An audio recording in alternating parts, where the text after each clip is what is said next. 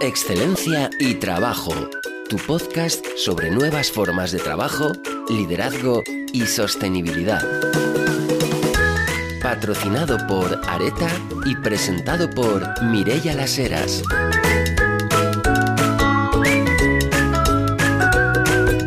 Bienvenidos a un nuevo episodio de Excelencia y Trabajo. Hoy tenemos eh, la enorme suerte de tener a dos invitados, Epa Buffy y Jordi Ereu, que nos van a ayudar a entender qué es una Smart City y qué riesgos y oportunidades de futuro eh, esto conlleva consigo.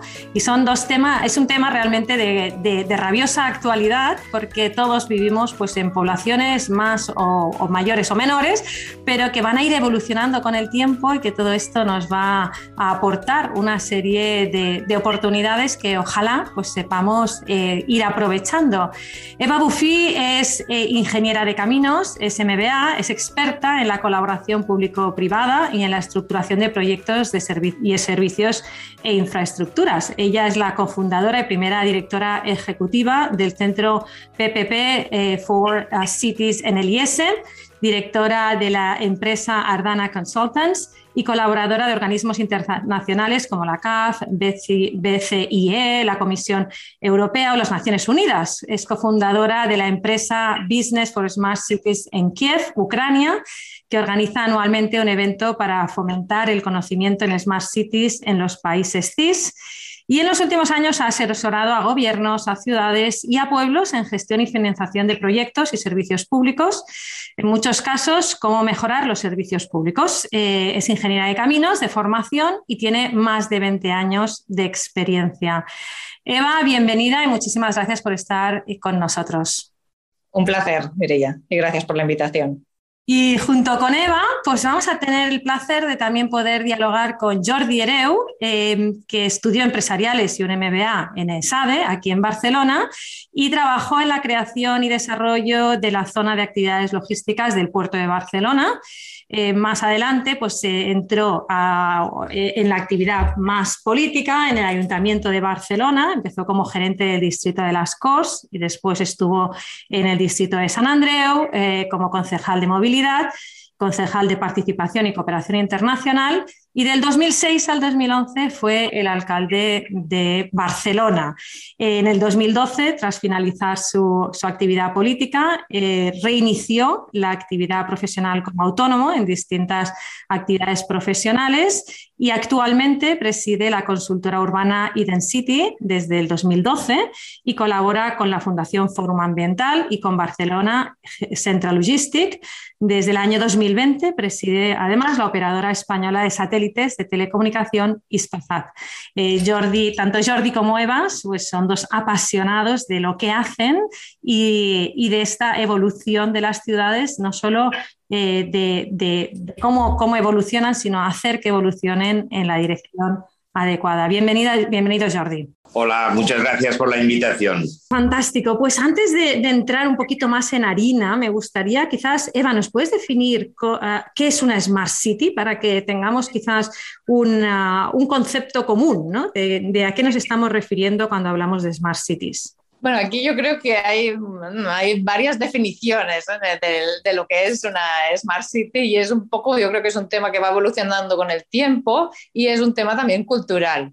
Eh, si, si, nos centramos en nuestro entorno, una ciudad europea o ciudades europeas, mediterráneas, yo creo que todo hay una, una, idea común de que una Smart City eh, es una ciudad que va evolucionando al ritmo que va evolucionando eh, su población que adapta las tecnologías al servicio del ciudadano, al servicio de los servicios públicos y y que em, eh, adecua el entorno de la ciudad para que sea más amigable y sea más vivible. y al menos, digamos, yo creo que esto es un, Jordi, no sé qué opinas, pero creo que es un poco la definición eh, y hacia dónde estamos tendiendo en nuestro alrededor. Otras, eh, si nos vamos a Asia o, incluso al Middle East, eh, hay, otras concepciones más, tecnológicas, pero en el entorno europeo yo creo que vamos para allá. Sí, yo creo que efectivamente, creo que hace 10 años o algo más, eh, nació bastante poniendo énfasis en los instrumentos y por tanto eh, era aquella ciudad que utilizaba intensivamente las tecnologías, ¿no? Las nuevas tecnologías de la información y la comunicación. Y creo que a lo largo de la década, yo creo que de, los instrumentos que son y seguirán siendo siempre muy importantes, se va poniendo más énfasis en, en que también en los fines, ¿no? Y por tanto, creo que cada vez se, piensa más que una Smart City es aquella ciudad que es capaz de generar un proyecto colectivo, ¿no?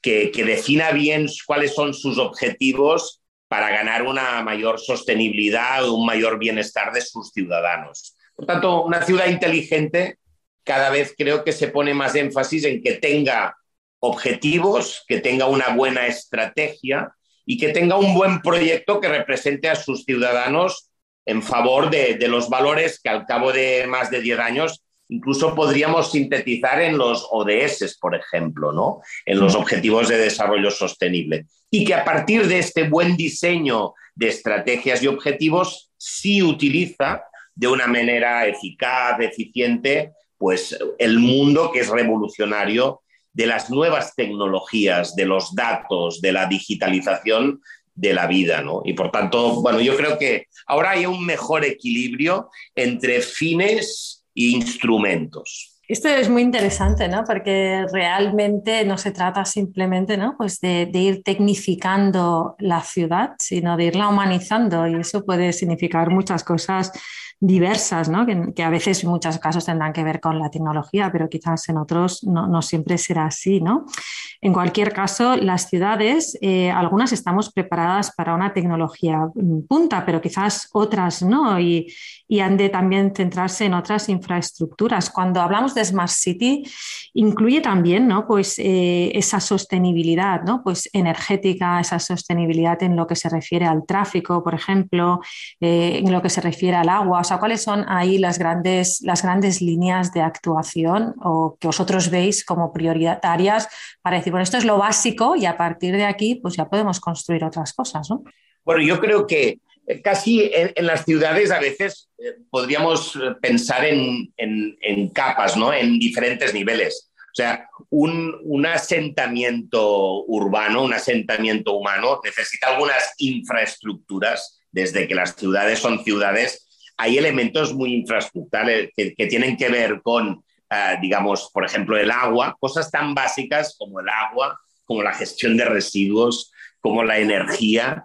Y por tanto, yo creo que hay ciudades del mundo y en muchas partes del mundo que esta primera capa de servicios básicos, si tuviésemos, digamos, la pirámide de Maslow, ¿no? las necesidades más básicas que están abajo de la pirámide, pues hay ciudades del mundo que aún es un gran reto el garantizar esta primera capa urbana de servicios básicos. ¿no?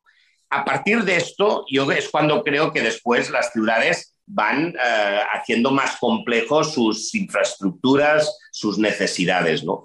Pero, digamos, si aquí en el mundo más desarrollado estamos hablando ya de la aplicación, ¿no? De, de la inteligencia artificial, de los elementos más punteros, yo también siempre quiero recordar que, digamos, en muchas partes del mundo, de momento, una Smart City es la que pueda garantizar eh, agua, gestión racional de residuos y el acceso a lo más básico como es la salud, la educación, una buena convivencia, o sea, garantizar los derechos básicos. La agenda Smart City en gran parte del mundo aún estamos en esta fase. Y en cambio, en otras partes del mundo, en cambio, eh, digamos, ya podemos acceder a cómo gestionamos la distribución urbana de mercancías de una manera inteligente, cómo agregamos demanda del transporte público a través de la digitalización. Es decir, a mí me gusta hablar que en el mundo hay diferentes fases y todas ellas son, son esenciales y todas ellas son muy importantes. Y por eso le tenemos que poner eh, en, esto, ¿no? Un poco siguiendo lo que comenta Jordi, eh, que totalmente de acuerdo ¿no? en lo que comenta de estos dos mundos, pero sí que es cierto que yo que me muevo más en, la visión de proyectos, de, las cosas, ¿no? proyectos más específicos en los servicios, sí que es cierto, hay un poco y hay otra mirada de, que, de la necesidad de que estos servicios sean cada vez más sostenibles ¿Y quiere decir que sean más sostenibles? Que sean más eficientes. ¿no? Por ejemplo, ¿no? que no hayan poblaciones o no hayan ciudades donde se pierda un 40% del agua de la que se está captando. Y que seamos capaces de detectar dónde están estos fallos o que seamos capaces de generar energía, no perderla y utilizarla en, o pasar de, un sitio donde se genera energía a otro que se necesita, crear una red donde se, se utilice esta, este calor o, este, o se produce este calor. ¿no? Y, y, un poco también, yo creo que este cambio también de visión está eh, está un poco propiciado o impulsado por el cambio climático y por, esta necesidad de utilizar mejor los recursos y también ¿no? de que esta sostenibilidad sea también en, en, eh, mantener un equilibrio ambiental en las ciudades, en el mundo, pero en las ciudades en, en, particular, ¿no? creando espacios verdes que consuman CO2, cuestiones, proyectos y, y un poco también es este cambio para que la ciudad eh, utilice la tecnología en bien de esta sostenibilidad para que sea más resiliente, que en el fondo es lo que estamos, que es otro de los conceptos que, que, se está trabajando ahora, es en convertir las ciudades en más resilientes, en más capaces de aguantar las inclemencias de todo tipo, o los posibles fallos eléctricos en redes eléctricas como nos están ahora amenazando. En Areta aportamos soluciones integrales de equipamiento de espacios a estudios de arquitectura, interioristas y diseñadores de interiores para que puedan estar al día en diseño, innovación, tecnología y sostenibilidad para sus proyectos. En Areta hacemos fácil vuestro trabajo, siendo vuestro único interlocutor. Muy interesante, ¿no? Porque antes nos hablaban del mundo buca, de ese mundo volátil, de ese mundo incierto, etcétera, y nos parecía como concepto interesante, hasta que de repente pues eh, llegó esta pandemia y vimos que además eh, podía ser global, ¿no? Esos, esos cambios inesperados y esos cambios acelerados, con lo cual yo creo que, ese concepto de resiliencia que quizás no hubiésemos sido tan conscientes de su necesidad hace un tiempo, me parece que ahora, que ahora es, un, es, una realidad ¿no? que, tenemos todos más, más en, nuestro día a día. ¿no? Eh, respecto, habéis hablado de esas ciudades que quizás andan todavía a dos velocidades y yo creo que quizás en nuestro entorno social, ¿no? pues en eh, lo que es eh, España o, los países ¿no? pues de habla hispana, la mayoría podríamos incluirnos, ¿no? pues quizás ya en, esas ciudades en las que ya estamos, eh, quizás en esa primera velocidad, ¿no? pues donde ya tenemos cubiertos una serie de, de necesidades. Y no dudo que vosotros estáis investigando ¿no? pues en qué se hace ¿no? pues a nivel mundial pues para ver qué desarrollos son posibles, con, qué, resultados están haciendo. ¿no? no sé si quizás, Jordi, nos podéis compartir alguna idea ¿no? pues, eh, de, cosas que dices, bueno, pues esto se está haciendo en otros lugares y, sería bueno pues, hacer un piloto, hacer, un, hacer eh, realmente probar ¿no? pues, si esto en alguna de nuestras ciudades, de nuestros entornos ¿no? pues más mediterráneos o más latinos, pues también tendrían un efecto positivo. La verdad es que mm, yo creo que todas las ciudades aspiran a la sostenibilidad, que es triple, ¿no? La sostenibilidad, la social, la económica, la ambiental. Porque también hemos aprendido que, las tres tienen que avanzar a la vez. ¿eh? Y por tanto que, que la lucha contra un mayor desarrollo económico tiene que estar ligado a una mejor redistribución de la riqueza y que todo esto tiene que estar enmarcado en la lucha contra el cambio climático. A esto yo añado que las ciudades, en un mundo que se está urbanizando, yo siempre cuento que yo nací en el 65 y por aquel entonces solo un tercio del mundo era urbanizado, es decir, solo un tercio de la población vivían en ciudades. Y ahora ya estamos, eh, digamos, a punto de llegar a dos tercios. O sea, en, lo que es mi, mi corta vida, digamos, en la historia de la humanidad, Ah, pues ha habido un tercio de la población mundial que se ha añadido a la población urbana en el mundo. Esto es una, una de las revoluciones en el mundo, es la urbanización de, la humanidad. Y por tanto, esto convierte las ciudades en un agente fundamental para las causas globales. O sea, no hay lucha contra el cambio climático sin el concurso efectivo y concreto de las ciudades en el mundo. Y cada uno después a partir de, su propia realidad. Mira, yo por Smart City, uno de los ejemplos que pongo es eh, ciudades como, por ejemplo, Medellín en Colombia, que en los 80 y 90 venía de una situación donde todos los derechos fundamentales estaban gravemente afectados. Para mí es uno de los elementos y uno de los ejemplos no tecnológicos de Smart City, porque decidieron que a través de un urbanismo integrador, de la educación y la cultura como vectores, relanzaron una ciudad como Medellín, que estaba en el pozo, digamos, porque su convivencia estaba gravemente amenazada. Y ahora es una de las ciudades referentes de resiliencia, o sea, cómo a partir de la voluntad de sus barrios, de sus ciudadanos, con un buen liderazgo público, que procedía además en muchos casos de la academia, pero hicieron el paso, yo, yo lo pongo como uno de los grandes ejemplos de ciudad inteligente, de ciudad, digamos, que es capaz de, de, de, de, mejorar su condición. En cambio, por ejemplo, las ciudades del norte de Europa, ¿eh? Copenhague, por ejemplo, son de las ciudades que mejor están utilizando también las nuevas tecnologías para garantizar, por ejemplo, la neutralidad en, en, los efectos, digamos, respecto al cambio climático. Y por tanto, serían dos ejemplos eh, muy diferentes geográficamente y a partir de situaciones muy diferentes. ¿no? Y después Eva, que es la gran experta en lo que es la utilización de las tecnologías, te puede comentar ciudades que en algunos aspectos concretos sí son líderes en la utilización e incorporación de la tecnología digital en la gestión de las ciudades.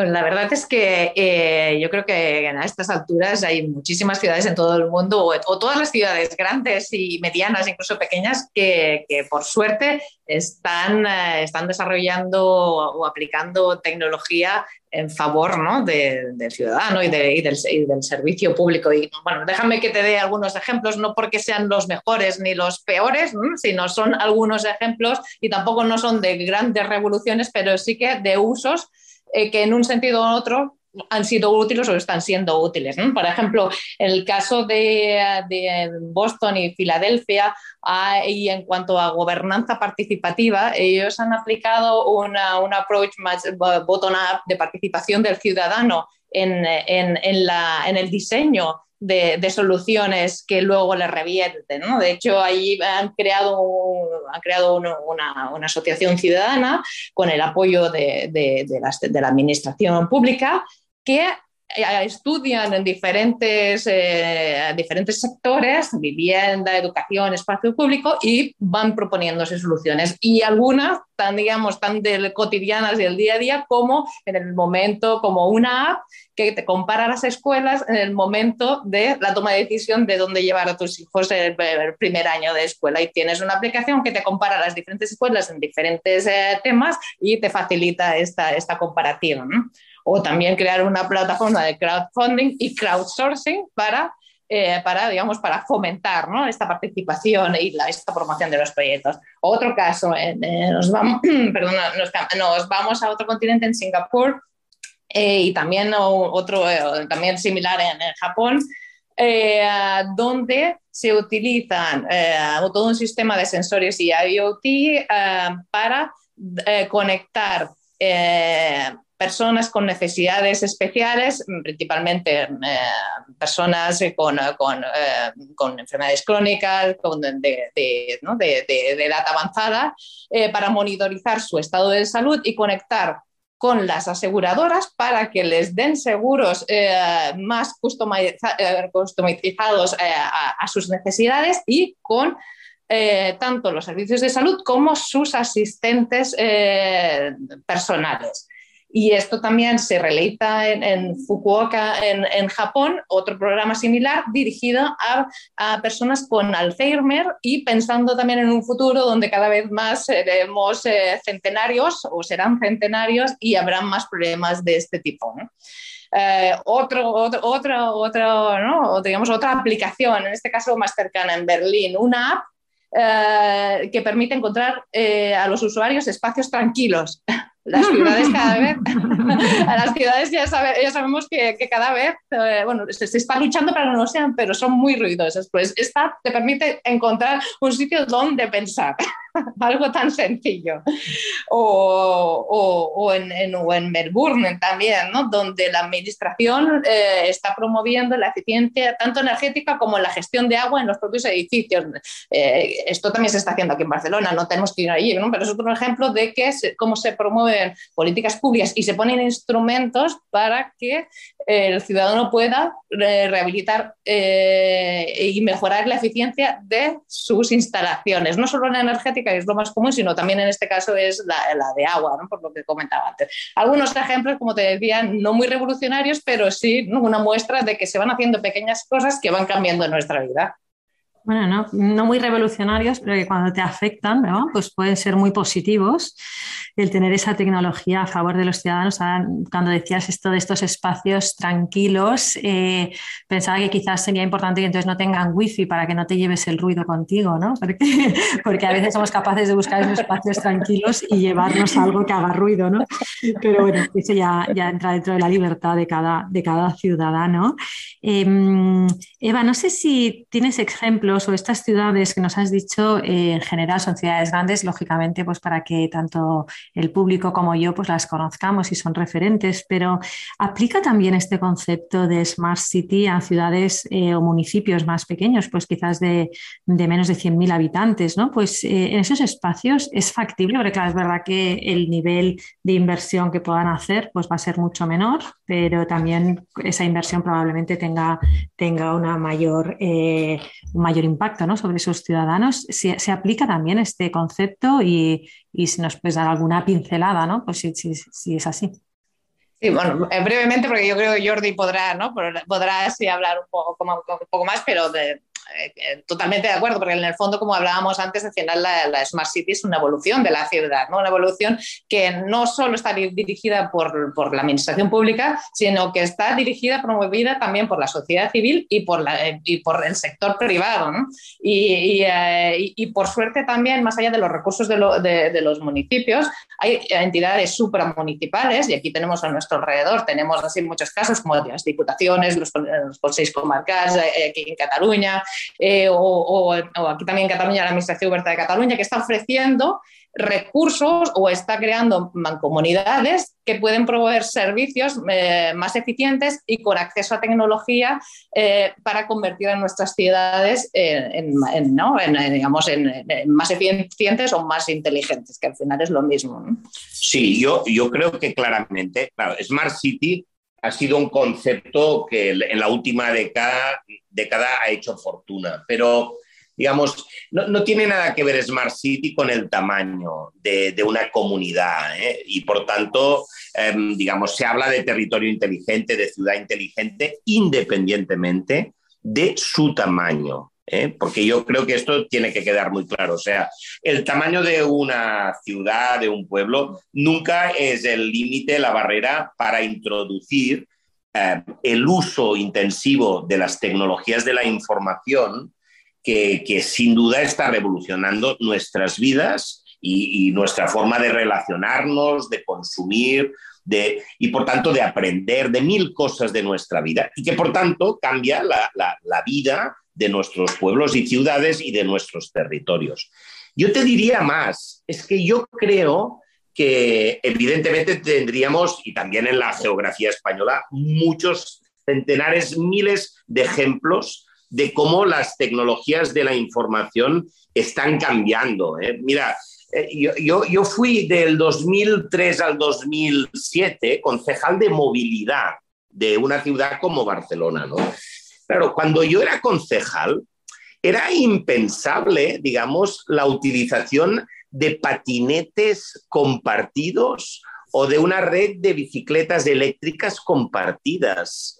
Era inimaginable eh, las plataformas digitales que ahora algunas organizan la distribución urbana de mercancías. Todo esto lo digo porque solo hace 15 años y era un mundo que no existía y que por tanto yo tenía otros retos y otros problemas, pero no tenía que poner orden a, lo que es la aparición, la eclosión de un nuevo mundo de movilidad agregada personal que, y compartida y además de nuevas tecnologías y nuevas energías. Estos son nuevos mundos.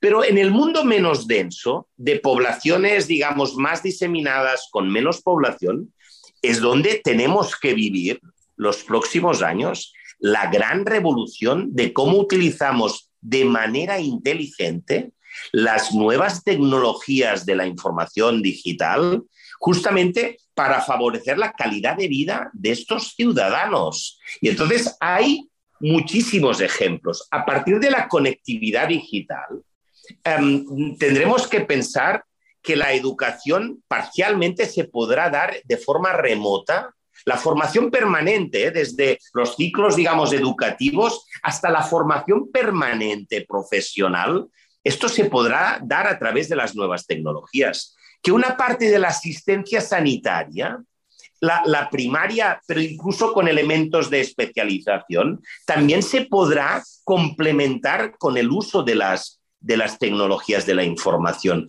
que la asistencia domiciliaria a la gente mayor puede tener un gran soporte con la nueva revolución tecnológica y que, por ejemplo, la agregación de la demanda a la hora del transporte, de la movilidad, esto, las nuevas plataformas nos pueden permitir coordinarnos mejor para utilizar de manera más eficiente pues una red de transporte colectivo, ¿no? Y lo, pongo solo como algunos elementos, la digitalización de la vida agraria, ganadera, forestal.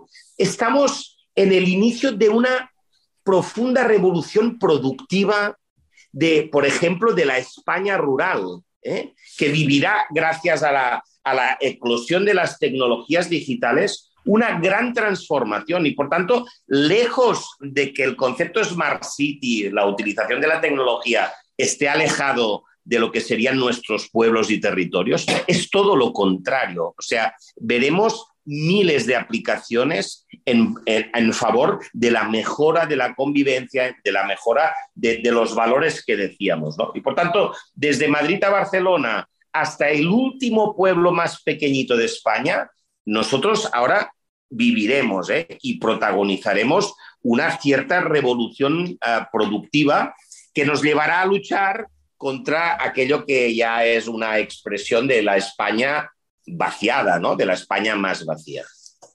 Esto me lleva a un tema apasionante que me gustaría eh, que, podamos aquí tener este diálogo ¿no? y que, que, integremos, que es este que acabas de introducir ahora de la España vacía, ¿no? de la España que podríamos rellenar y no ya solo aquí en España, sino que a nivel mundial, ¿no? Pues tenemos esta situación en la que además, pues a, raíz de la pandemia, pues se ha hablado mucho, ¿no? Pues de que esto era una oportunidad pues para vaciar esos espacios, para, perdón, para rellenar esos espacios que, quizás pues por, porque las personas nos habíamos ido, ¿no? Pues eh, y ahí me incluyo, ¿no? Nos habíamos ido eh, moviendo, ¿no? O habíamos ido, eh, pues quizás había habido una, una transferencia de muchísimas personas hacia los grandes eh, núcleos ciudadanos y que ahora tenemos esa, esa posibilidad ¿no? pues de revertir esa tendencia de esas grandes urbes gigantes que en cierto modo, ¿no? Pues aunque hemos estado hablando pues, de que tendrían que ser pues eh,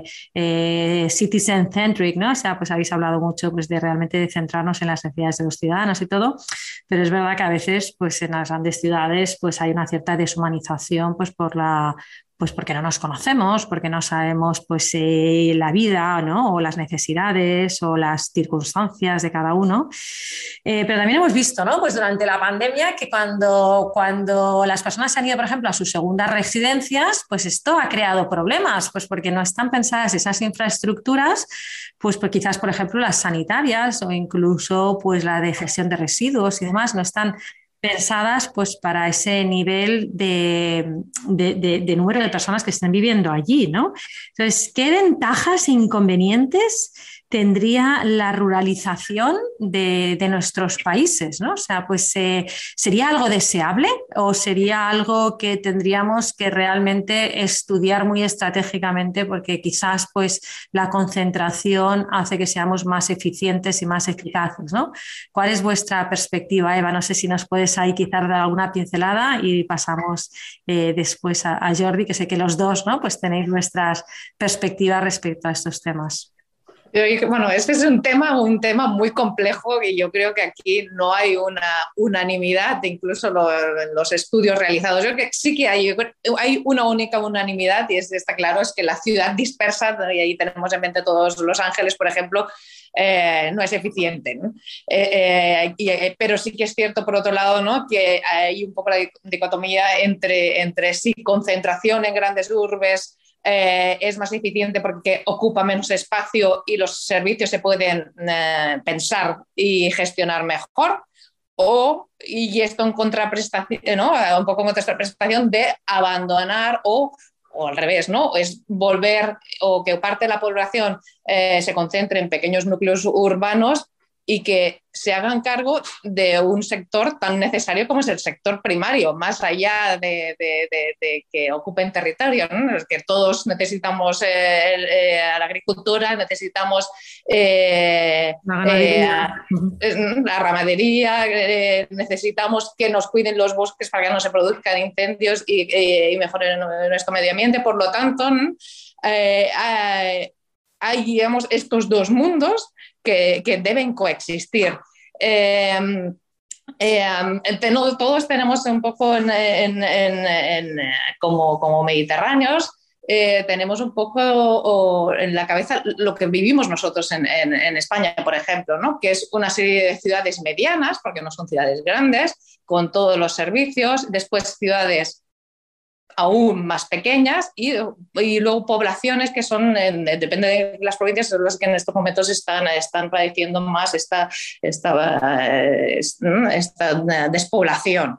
Eh, todo movimiento planificado no crea problemas. El problema es, como tú bien apuntabas, cuando hay un cambio de grandes masas de población, y me entro ya en la parte práctica, ¿no? que es donde vivo yo, cuando cambian de un, de un modelo a otro de un, eh, de un, momento al otro, o en poco, en poco espacio de tiempo. Hay servicios que son fácilmente adaptables, por ejemplo, eh, la conectividad o todo lo que sería el acceso a, a conexión porque hay operadores que pueden responder en un cierto tiempo, eh, aunque Jordi con su experiencia pasada me dirá que no es tan fácil, pero aparentemente hay diferentes operadores o sistemas que podrían dar. Pero ¿qué hablamos de, lo que apuntabas tú, de hospitales, de crear una red sanitaria que responda a unas necesidades que pasarán el mismo día o al día siguiente que estas personas hayan movido de un sistema a otro, la red de agua, la gestión de residuos, eh, la generación eh, de energía eléctrica, Ah, bueno, todo esto eh, es importante que aquí sí, desde la administración, se planifique en base a los recursos eh, disponibles y, y, que fomente con las políticas aquello que, que se, se, considere óptimo para ese país en ese momento determinado o, en los años venideros, está claro. Yo, eh, este es un tema apasionante, Mireia, porque, a ver, digamos, y, es, y, a, la vez es un tema uh, difícil, ¿no? A ver, la humanidad desde hace ya miles de años, desde que vivió ya las primeras revoluciones productivas en la agricultura y empezó a generar un cierto excedente, uh, pues empezó la aparición de las ciudades. Y de, desde aquel entonces eh, la, humanidad ha tenido una tendencia hacia la urbanización, hacia la concentración en ciudades, ¿no? Ha habido como un largo milenario éxodo de vida rural hacia ciudades. Esto, como he dicho, pues las últimas décadas se ha acelerado. Y en estos momentos, en, en Asia y ahora muchísimo en África, esto es la gran revolución, al lado de otros continentes como Norteamérica, Latinoamérica y Europa, que ya somos maduros porque ya tenemos el 80% de la población y están en ciudades. Vale, por tanto, digamos, la tendencia histórica ha sido hacia la urbanización por economías de localización, por economías de escala, por economías de concentración. Hay, hay elementos que te inciden en, en, concentrar la población. Este es un fenómeno, pero en cambio ahora yo creo que ya vemos también las partes negativas de cuando este proceso es no solo excesivo, sino que además tiene la, contraparte, que es el despoblamiento de, parte de, de, la geografía, por ejemplo, en nuestro país. Te doy algún dato. El 63% de los municipios españoles, más de 5.100 eh, municipios, han perdido población en los últimos 20 años en España. ¿eh? y, además de estos, o sea, hay 4.000 que tienen menos de 1.000 habitantes. Por tanto, tenemos eh, casi 4.000 poblaciones ya con menos de 1.000 habitantes. Esto eh, hace que, como imagen, ¿eh? que el 90% de la población española, más de 42 millones, se concentran en 1.500 municipios y esto representa el 30% de la superficie. Y el resto el 10% restante de la población, que son 4,6 millones, pues se extienden en el 70% de la superficie de España. Y esto, hombre, ya, ya, ya marca un elemento de preocupación. Lo más preocupante es que el 48,4% de los municipios de estos pequeños es que están en riesgo de despoblación y algunos de dejar de existir. Y entonces, por tanto, cuando ahora hablamos de la España vacía, es porque este fenómeno de concentración ya nos está generando, yo te diría, un concepto de país no muy inteligente. Es decir, ¿por qué? Porque yo creo que la concepción de un país inteligente o inteligentemente diseñado es el que cree más en una red de diferentes nodos, donde algunos son nodos globales que pueden ser dos grandes capitales como Barcelona o Madrid, pero que están en el marco de una red de nodos de diferente dimensión, que cada uno juega su papel, pero que todos ellos son importantes y que todos forman parte de una red. Y entonces, yo te diría que es bastante más smart el diseño de un país con una concepción de ciudades en red de diferentes tamaños, que el típico país que tiene un meganodo en un sitio, y en estos, por ejemplo, muchos países de Latinoamérica y del mundo emergente, el peligro es que tengan una macrocefalia rodeada de un gran desierto demográfico. Y esto es lo que no es inteligente y además no es sostenible, porque para poder garantizar el desarrollo social, ambiental, económico de todo un país, necesitamos una distribución de la población. Por tanto, ha habido siempre urbanización, ahora estamos viviendo efectos excesivos de demasiada concentración al lado de desertificación demográfica. Y entonces, en esto nos ha llegado la pandemia, que como muchas otras cosas nos hace repensar y quizá en alguna tendencia nos da alguna oportunidad si le ponemos a partir de ahora pues gestión sobre el tema. Es decir, en España hay más de 100.000 personas que han abandonado ciudades para volver a entorno rural.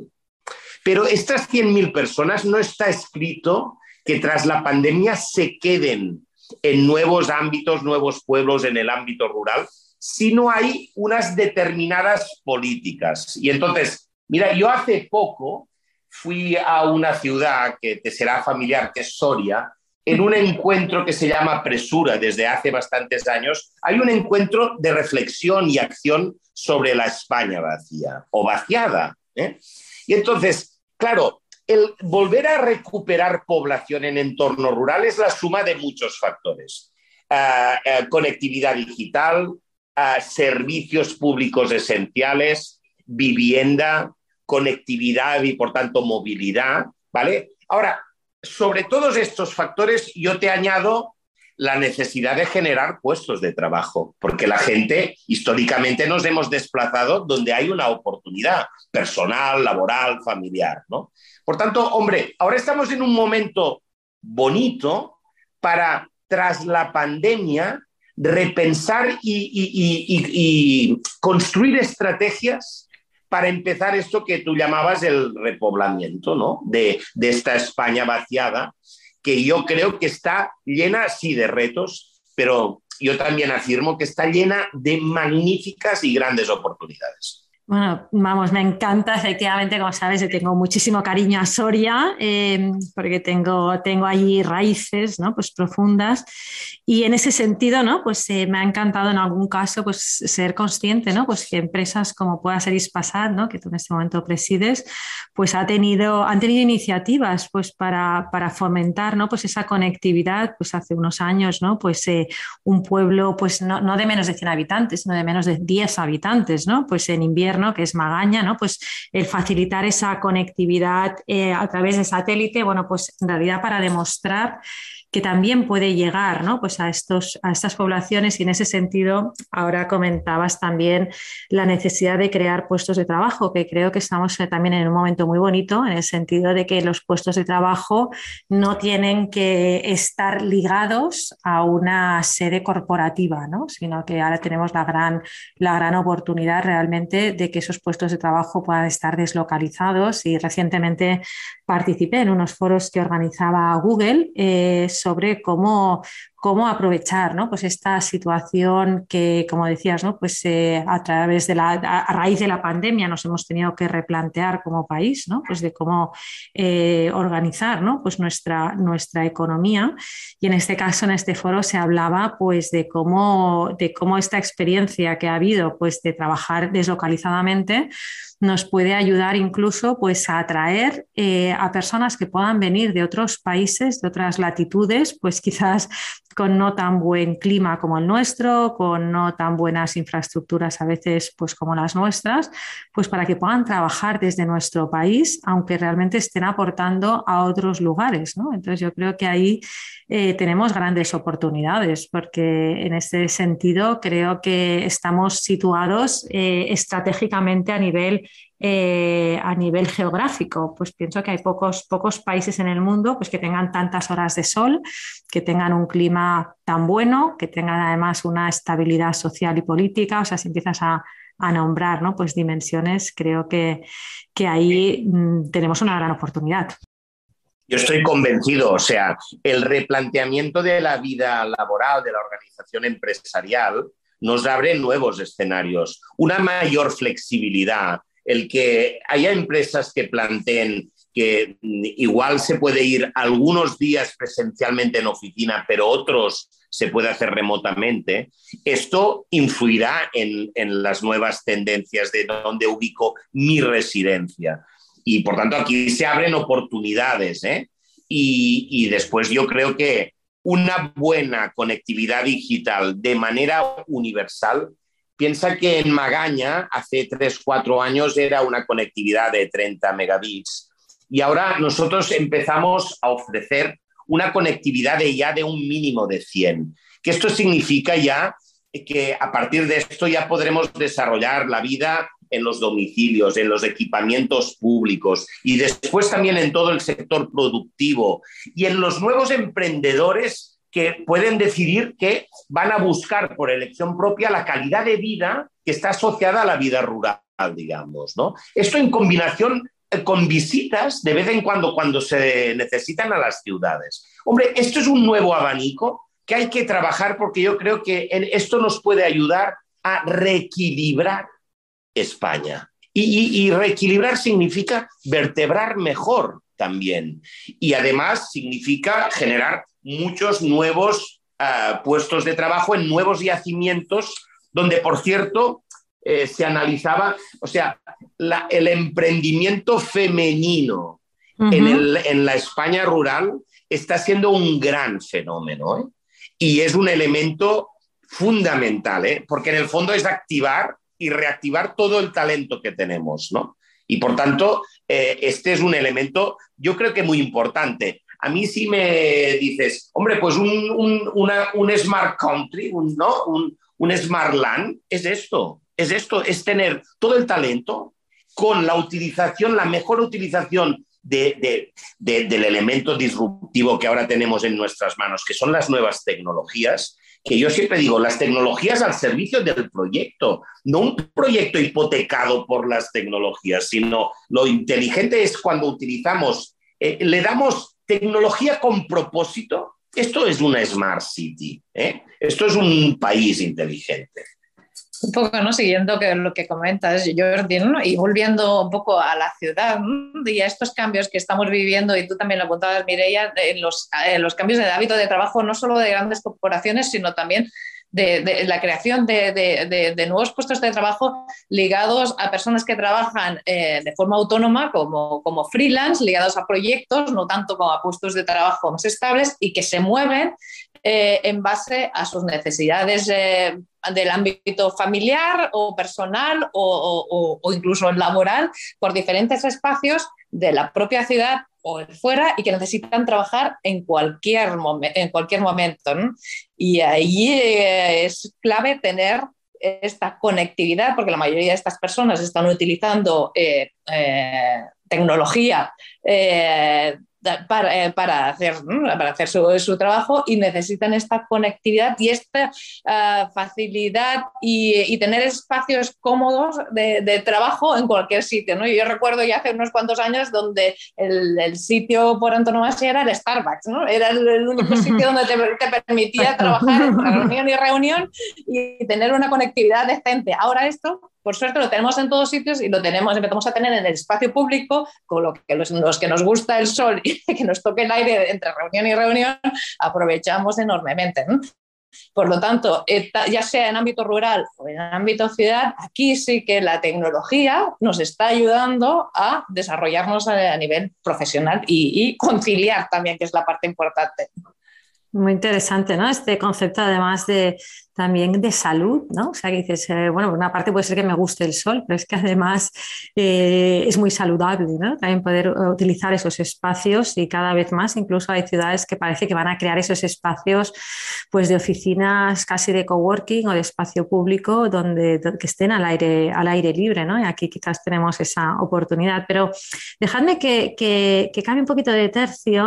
tuve la suerte de, de poder asistir a, a la expo de de Dubái.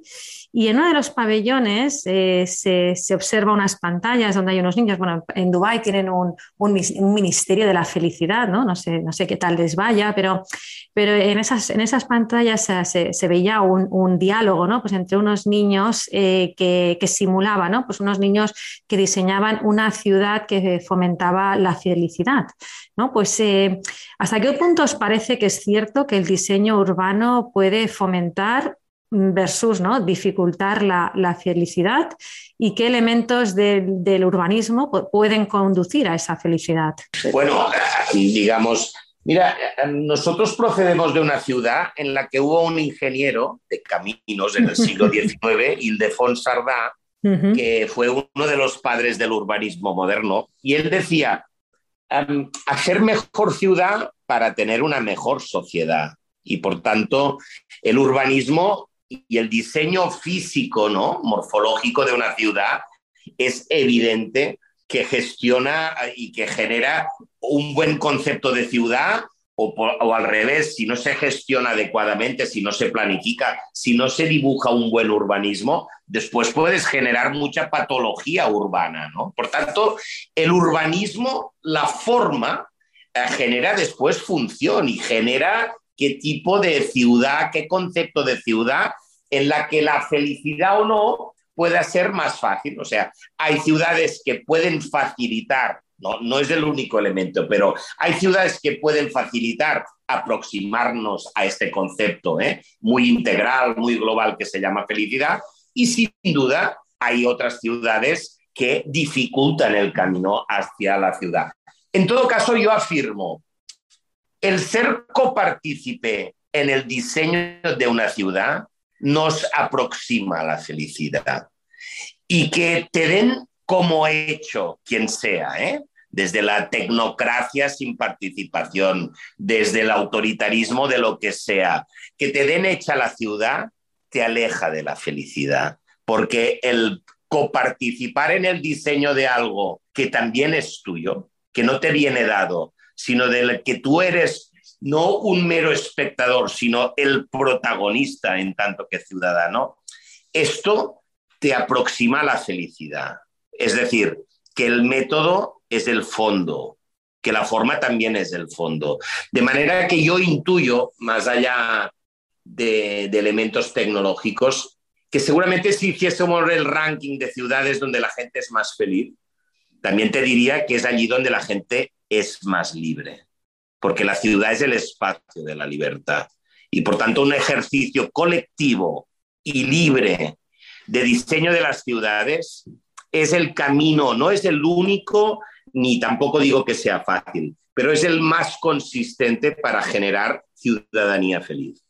De hecho, un poco ¿no? en línea de lo que comenta Jordi en las propias Naciones Unidas que promueven cada año el World Happiness Report, eh, que se edita desde el 2012, van un poco en, esta línea. Ellos eh, califican eh, los, los, países, en este caso no ciudades, sino países en los que la gente es más feliz en función de una serie de parámetros y algunos están relacionados, no habla directamente del espacio público, sí, pero sí con aspectos que están muy condicionados por este espacio público, como puede ser eh, tener una, una expectativa de vida con, eh, mm, con, saludable, ya no expectativa de vida, sino saludable, eh, o por ejemplo, tener un, un, soporte social y esto se crea con espacio público, porque no estamos hablando solo de la familia, sino también el encontrarte con tus vecinos, ¿no? el de tener, eh, tener amistades eh, desde, desde, la niñez, en tener libertad de, de, de escoger y uno podría ser ¿no? el espacio público, pero también en otras. La generosidad, esto se crea con, con sociedad. Eh, por otro lado, también la confianza, la benevolencia, son factores que, se, que marcan cuando una persona es feliz. Y también, por otro lado, está claro, ¿no? la riqueza por cápita, eh, es otro de los parámetros en, en este caso. ¿no? Por lo tanto, eh, directamente no se habla, pero sí indirectamente condiciona eh, condiciona mucho de estos factores que, te, he comentado. En ese sentido, ¿no? pienso que una de las cosas que, dificulta la felicidad, quizás estoy hablando aquí casi a nivel personal, pero es cuando tenemos ciudades congestionadas, ¿no? cuando tenemos ciudades en las que es difícil ¿no? pues acceder a, los espacios que, necesitamos, ¿no? pues al trabajo, al colegio de los hijos, allá donde queramos hacer. Eh, nos, ayudáis, ¿no, Jordi? Además, tú has estado, ¿no? Pues eh, antes de, ser alcalde de la ciudad, pues habías estado específicamente, ¿no? Pues en esa concejalía en la que, en la que se hablaba pues de, esa, de ese transporte y de esa movilidad, ¿no? ¿Nos ayudáis a imaginar cómo descongestionar las ciudades? Bueno, hay, hay algunos elementos, Eva antes hacía referencia, y yo cuando hablaba de, de un país que sea como una red donde hay nodos, em, estos nodos deben tener una determinada densidad. O sea, yo eh, hago una defensa muy apasionada de la gestión inteligente de la densidad, que es la base de la sostenibilidad ambiental, económica y social. Es decir, el, digamos, la mancha urbana indefinida, hiperextensa y poco densa, es el elemento que atenta más contra la sostenibilidad ambiental, social y también económica. Por tanto, yo defiendo em, lo que en diferentes em, civilizaciones se ha hecho de ciudad que no hiperdensa, pero sí con la densidad que te hace viable este gran milagro que son las ciudades, ¿eh? que es un, es un pacto cotidiano por la convivencia. Y entonces, la densidad te ayuda, ¿eh? si está bien gestionada, a una buena movilidad, sí, hombre, si hace cosas muy importantes, que es invertir muchísimo en que nos movamos en transporte colectivo. Esto es un elemento eh, muy fundamental. Después que tenga un urbanismo integrador que nos permita que el gran modo de transporte en una ciudad sea pasear, sea caminar. ¿Eh? como un elemento, como me dijo una vez una cónsul de, un país, es que eh, esto es una ciudad, la ciudad mediterránea es paseable. Y paseable es muy importante porque uno es paseable si no tiene ni el mercado, ni la escuela, ni donde estudia, ni donde trabaja, si no lo tiene al otro extremo a, muchos kilómetros, sino que tienes unidades que son eh, con, que son diversas, complejas, porque tienen las unidades, por ejemplo, barrios, distritos, distritos muchos elementos. ¿no?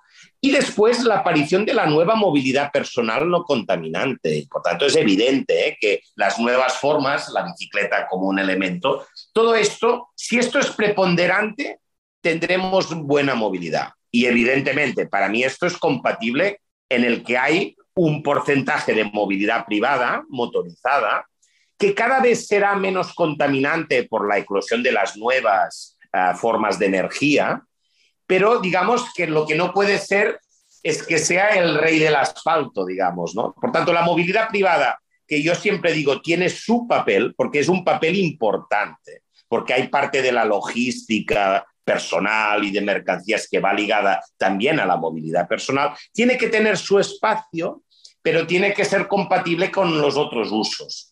Por tanto, yo también digo, creo que ciertos tamaños de ciudades, cuando son ya megaciudades, o tienen una gran oferta de transporte colectivo, o es evidente que van a, la congestión que a partir de un cierto punto entra en colapso. Y cuando las ciudades colapsan, lo pierden bastante todo, porque pierden, por un lado, competitividad económica, pierden calidad de vida, pierden eh, calidad ambiental. Y por eso este es uno de los temas más importantes. ¿eh? Cuando en las agendas de discusión del cambio climático global, yo reafirmo que el concurso de las ciudades es un concurso muy importante, o sea, tienen una gran responsabilidad. Y en esto, pues hay de todo. En el mundo hay grandes ejemplos de sostenibilidad en la movilidad y también tengo que lamentar que tenemos grandes ejemplos de lo que no se tiene que hacer. ¿eh?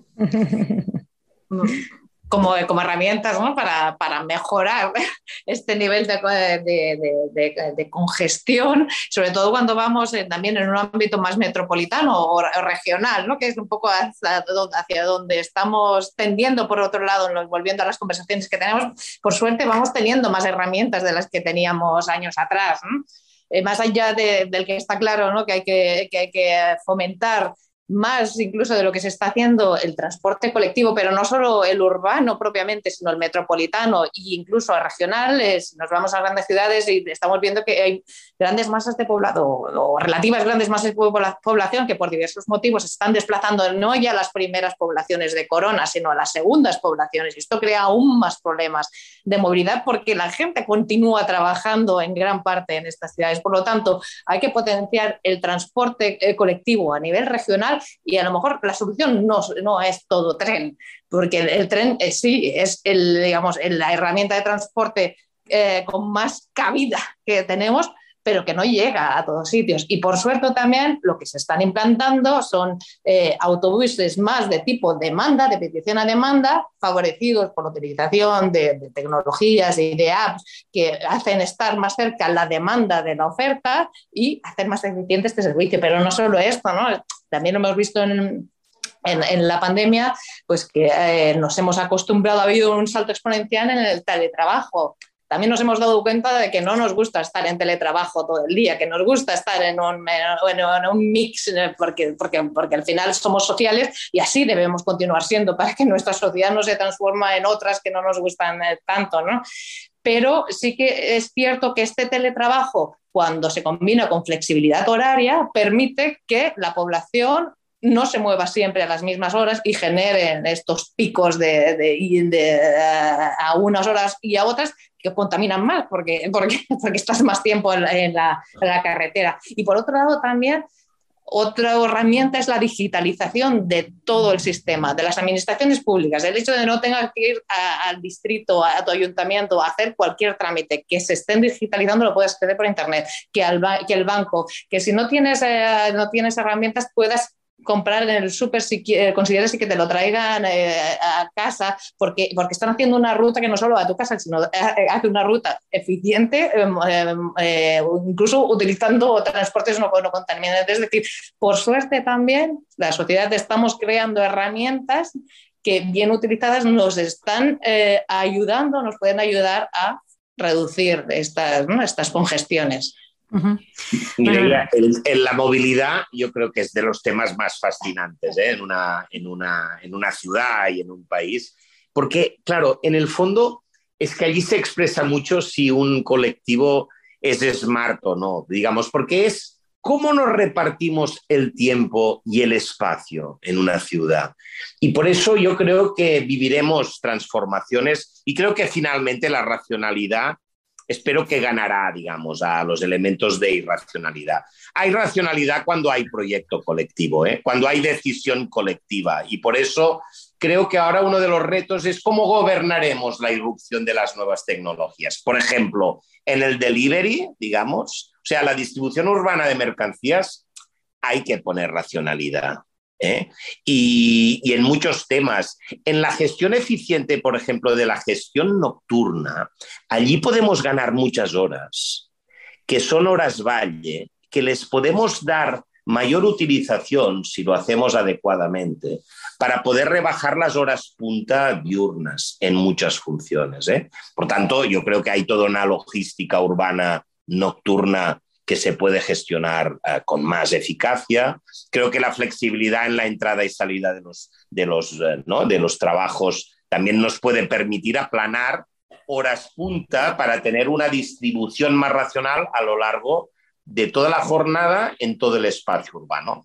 Yo la verdad es que estoy muy esperanzado porque si alguna cosa tiene la sociedad es capacidad de innovación.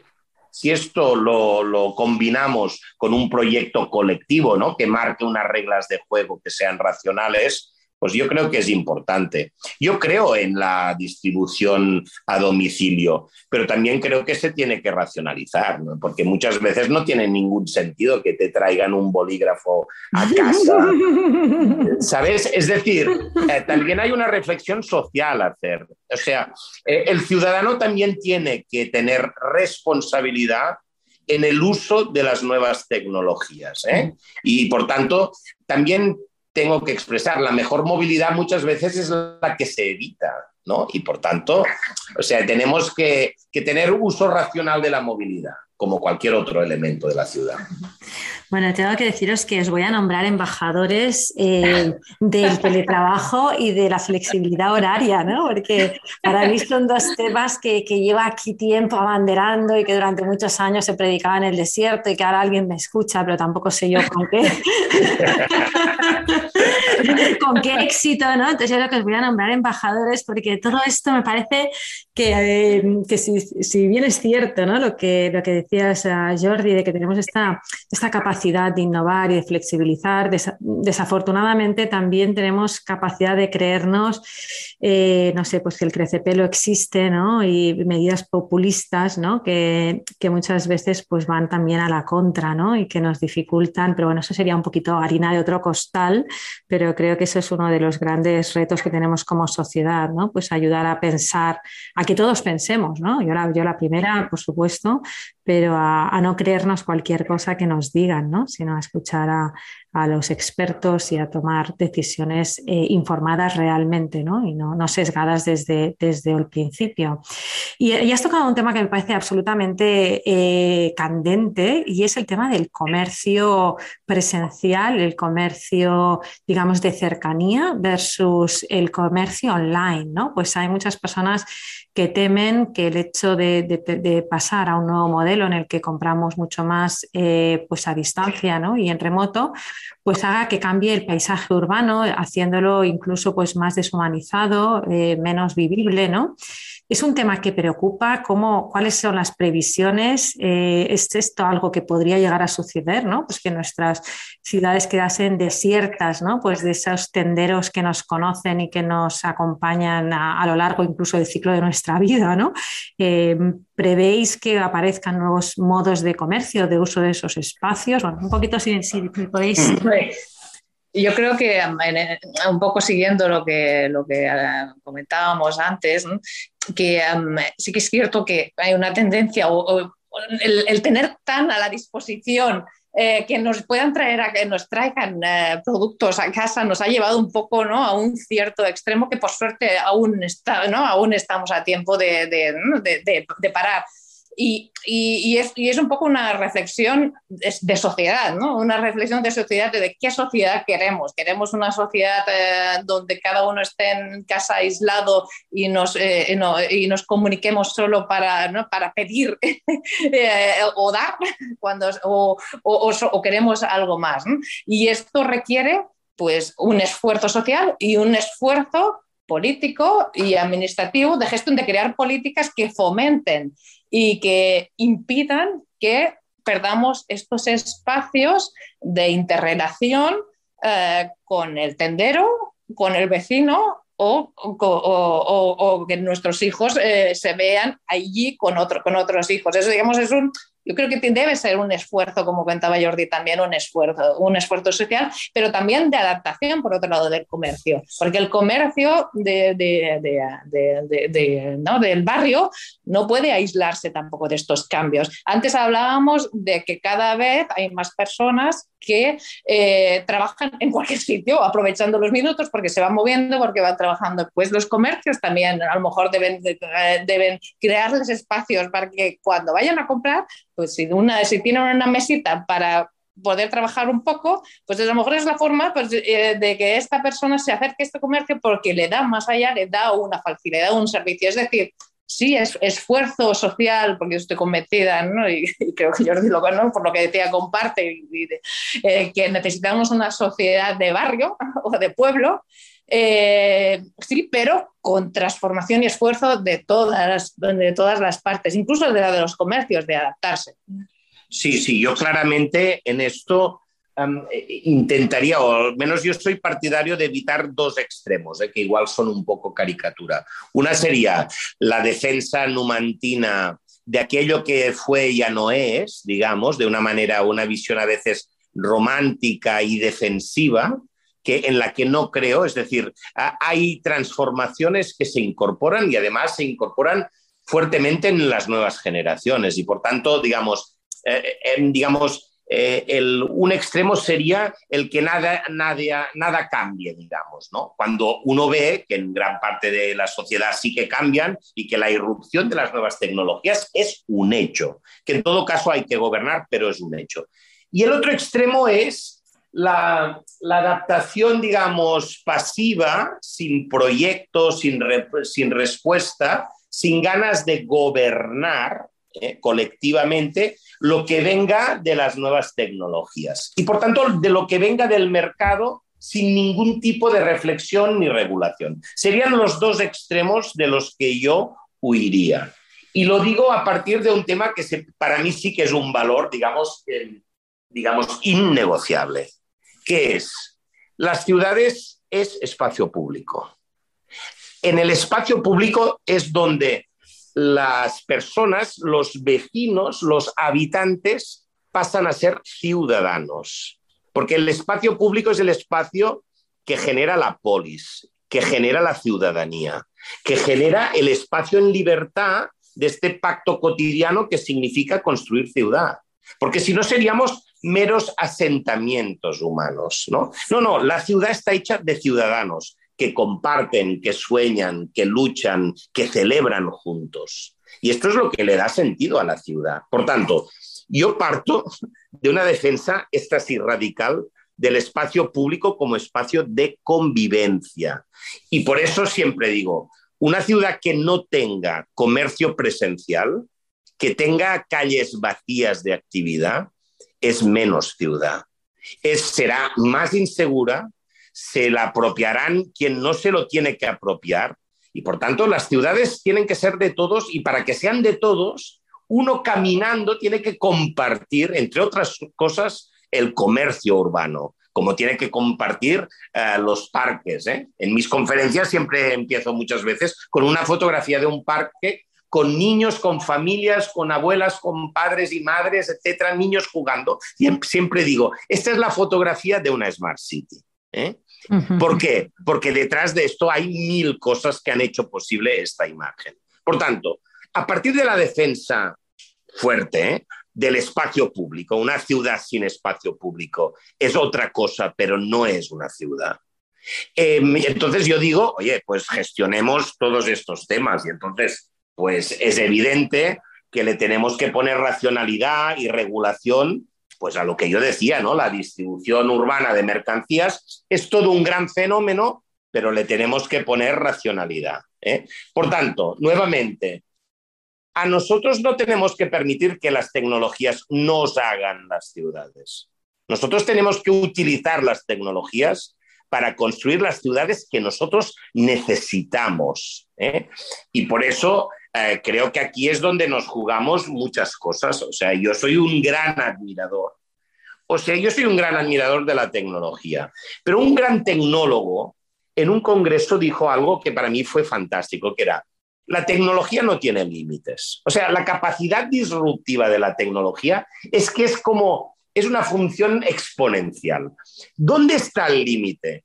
Dice, el límite estará en el límite cultural de la sociedad en plantearle las buenas preguntas a la tecnología. Más que las respuestas, el límite y por tanto el gran reto es qué le pedimos a las tecnologías. Y este yo creo que es uno de los grandes temas de las Smart City de ahora y del futuro. Oye, y Mireia, y yo me gustaría añadir un tema. En la función, en la gestión de las ciudades del presente y el futuro, algo que no teníamos hace 15 años eran métricas, datos, sensores, eh, KPIs. Es decir, ahora sí que desde las empresas, entidades y también el liderazgo público, lo que sí que ahora hay un gran reto es, nunca como ahora teníamos tantos datos de la realidad, porque ahora podemos medir todo lo que nos plazca. El gran reto será convertir datos en inteligencia para decidir. Y aquí sí que yo creo que tenemos un tema clave, digamos, porque tendremos miles de sensores y millones de datos. Que esto te da, oye, que te da capacidad de generar hoja de ruta, porque nosotros íbamos más a ciegas y en cambio ahora empresas, entidades públicas, todo el mundo tendrá miles de datos. El tema es cómo convertir esto en inteligencia, en capacidad de decidir estrategias en buena base de, metodología. Y este también es uno de los temas nuevos, ¿no? Y por tanto podremos decidir qué DUM hacemos, qué movilidad pública hacemos. Bueno, porque tendremos muchos más datos. Ahora todo se puede, es mucho más la trazabilidad de la ciudad es algo que esto sí que es un gran fenómeno nuevo y nos lo aportan las nuevas tecnologías. Esto es un gran tema, ¿no? O sea, el tema de realmente saber utilizar los datos, porque podemos recogerlos. Yo creo que hemos avanzado, vamos, eh, como tú dices, exponencialmente en, en, esa recogida de datos y ahora el tema es, bueno, pues cómo utilizarlos y cómo no, no, sesgarnos con ellos, ¿no? Porque sabemos que esos datos requieren un análisis y requieren también ser capaces pues, de extraer de ahí unas conclusiones, ¿no? Ya me gustaría ir acabando porque estamos abusando aquí de vuestro tiempo. me gustaría ir acabando, pero ya una última pregunta, ¿no? Si yo tuviese una, una persona, una persona extranjera o una persona joven, ¿no? Dice, oye, pues voy a elegir, ¿no? Todavía no tengo una responsabilidad, no tengo, porque a veces elegimos dónde vamos a vivir, pues porque no nos queda otro remedio medio o porque allí ha estado. Pero una persona dice, oye, viene de otro país y se va a sentar ¿no? pues en, en, esta zona del mundo, ¿no? Pues ¿cuál sería el checklist para decir, oye, ¿dónde quiero, dónde quiero irme a vivir? Quiero, quiero gran ciudad, quiero ciudad mediana, quiero ciudad pequeña. Em, ¿Cuáles son los elementos del checklist que vosotros diríais, oye, mm, ten en cuenta estos cuatro parámetros antes de tomar una decisión final? Eva, ¿qué nos dirías? Claro, aquí es, es, un tema así muy, personal, ¿no? Claro, yo, yo, empezaría preguntando, de hecho, más, eh, primero a esta persona, ¿qué es lo que valora más? ¿Qué valora eh, naturaleza? ¿Valora tener proximidad con, con, el puesto de trabajo? Eh, ¿qué, un, ¿Qué entorno sociocultural es el que es el que prefiere tener en cuenta, eh, teniendo como base que va a tener herramientas a nivel tecnológico, si volvemos ¿no? un poco al tema tecnológico, las va a tener y las va a poder tener. Yo creo que en estos momentos, si estamos hablando de una ciudad como Barcelona o Madrid y su entorno, lo va a tener fácil y, en las otras grandes ciudades igual, ¿no? Va a tener fácil y eh, si está escogiendo una ciudad o la otra o un entorno más rural cercana a una ciudad, incluso ¿no? Eh, un poco más allá. Es decir, eh, tecnología va a tener, ¿no? Es, digamos, es una, es, es, es una decisión de vida, de vida de, de, de, cuáles son los valores y qué es lo que se, se potencia. Por lo tanto, ¿no? aquí más que dar, dar claves, yo preguntaría y, y en base a esto, pues canalizaría. No sé, Jordi, tú sí, que bueno, no. alcalde. Bueno, yo, yo, yo, en concreto diría si es en España. Eh, tengo la tranquilidad de que en cualquier sitio tendrás lo, lo, lo, lo básico, porque no es por nada, pero es que el municipalismo español tenemos la enorme suerte de tener una liga de ciudades magníficas y pueblos magníficos. Es que no nos damos cuenta, solo cuando vas por el mundo te das cuenta de lo que tenemos, ¿eh? porque, porque el, el, el, concepto de seguridad como sistema integral, ¿eh? no, no solo la ciudadana, sino la, la, en la salud, en la educación, en, hay muchos temas que no nos damos cuenta solo lo ves cuando no lo ves en otros sitios del mundo, lo que tenemos. Por tanto, a partir de esta tranquilidad, no, yo diría, hombre, el, el tema es dónde tú y los tuyos, en el caso de que eh, tengas una familia, dónde te ves desarrollando un proyecto personal, profesional, de, convivencia, de que, te puedas desarrollar, digamos, ¿no? Con felicidad. Yo diría que en base a esto, hombre, pues es evidente que ahora en cualquier sitio tú puedes desarrollar pero los temas de convivencia, los temas de redes sociales, los temas de espacio público, yo creo que esto, por suerte, lo que es el aspecto de calidad de vida, esto lo tenemos como un gran activo. Uh -huh. El gran reto es que, por tanto, la gente yo creo que desearía vivir en cualquier sitio el gran reto es lo que decíamos antes, es donde además puedo tener mi puesto de trabajo, ¿no? Y, y, este es el tema que ya no siempre es tan fácil, digamos, ¿no? Porque yo, yo viajando por todas las capitales, por ejemplo, de provincia en España, todas tienen un nivel, es que es verdad, aquello que tú expresabas, ¿no? O sea, climas, gastronomía, cultura, convivencia, capacidad de relación. Estos son elementos esto, digamos, es, es, este salario social, ¿no? Salario que una ciudad, un entorno te da. Y si vamos a la España rural, calidad de vida, paisajes, um, cultura, patrimonio natural y cultural. O sea, todo esto es lo que tenemos como gran riqueza. El tema es si allí donde yo desearía vivir, además, hombre, tengo un tema que no es menor, que es el puesto de trabajo, ¿no? Y, o acceso, ¿no? O acceso para que o pueda... acceso o para que pueda tener. Por tanto, yo, sin ninguna duda, no daría para nada una fórmula mágica, eh, entendiendo que estamos, por suerte, en un país en el que muy, en muchos sitios uno puede desarrollar un proyecto integral de persona y de familia, ¿no? Donde tú puedes desarrollar el proyecto personal. Esto lo tenemos y, por tanto, lo único que tenemos es que, como hablábamos, ¿no? que hay grandes nodos donde hay grandes oportunidades laborales y ahora tenemos que redistribuir estas oportunidades laborales. Porque de lo demás, yo estoy clarísimo que desde el último pueblo hasta la capital o Barcelona, eh, esto lo tenemos, por suerte. ¿eh? Sí, yo creo que también, ¿no? Que uno de, de los retos también es que eh, que no, permitamos o que no permitamos que las ciudades dejen de ser una opción para la persona que quiera vivir este, con, con, esta calidad de vida que estábamos comentando, ¿no? sino que se cree este espacio público como gran valor, ¿no? como gran valor en toda la ciudad, que se cree este espacio público que no es fácil, porque es muy, eh, es muy fácil eh, sentirse presionado, entiendo, cuando estás en una administración pública por, por, ¿no? por diferentes entes, entidades o para transformar este espacio público en otras cuestiones que a lo mejor pueden tener más rédito a nivel económico o, o de otro tipo. Es decir, que no es, ¿no? y esto yo, tú lo hubieras vivido en, en carnes, ¿no? Digo, creo que no debe ser tan fácil eh, agarrarse al espacio público y apoyar para que una ciudad tenga espacio público como, como, como, como, la gran herramienta de, vida. Bueno, a ver, ya no me queda nada más que agradeceros infinito. Hemos hablado de muchísimos temas, hemos hablado de estas eh, smart cities como ciudades que evolucionan con, con su población. Para mí ha parecido un tema muy relevante, que es ese evitar esa macrocefalia de los países y de los territorios para conseguir una mejor redistribución del espacio de la población y, por lo tanto, pues así también evitar ese cambio climático que, que estamos todos tan preocupados y debemos estar, ¿no? Pues más que preocupados, también ocupados en buscar mm, soluciones.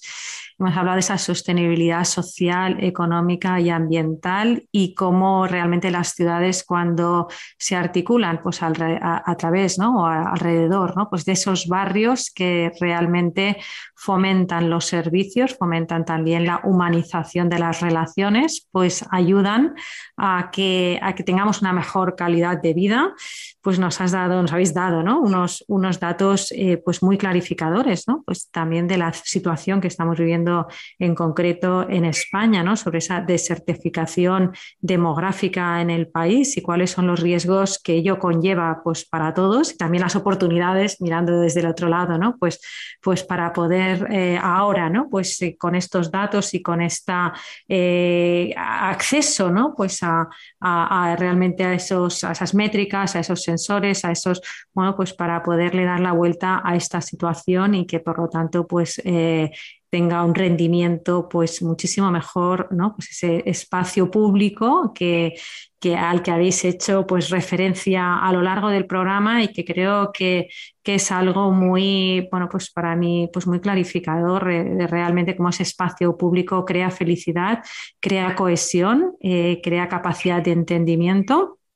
Y, y, yo creo que ahora nos queda a cada uno pues volver a, pensar sobre muchos de estos conceptos para plantearnos incluso ¿no? pues pequeños cambios en nuestro día a día eh, para poder utilizar mejor las, las, oportunidades que nos ofrecen nuestras ciudades. Así que muchísimas gracias Eva, muchísimas gracias Jordi por haber compartido con esta generosidad, con, este, con esta amplia experiencia, pues todos estos conceptos que nos van a ayudar a, poder ahora ¿no? pues construir un pensamiento muchísimo más articulado respecto a lo que significan las Smart Cities, lo que esperamos de, de, las personas pues, que gestionan nuestros recursos, pero también de tomar nuestras decisiones de un modo más adecuado. Gracias a los dos. Muchas gracias, Mireia. Muchas gracias, un placer.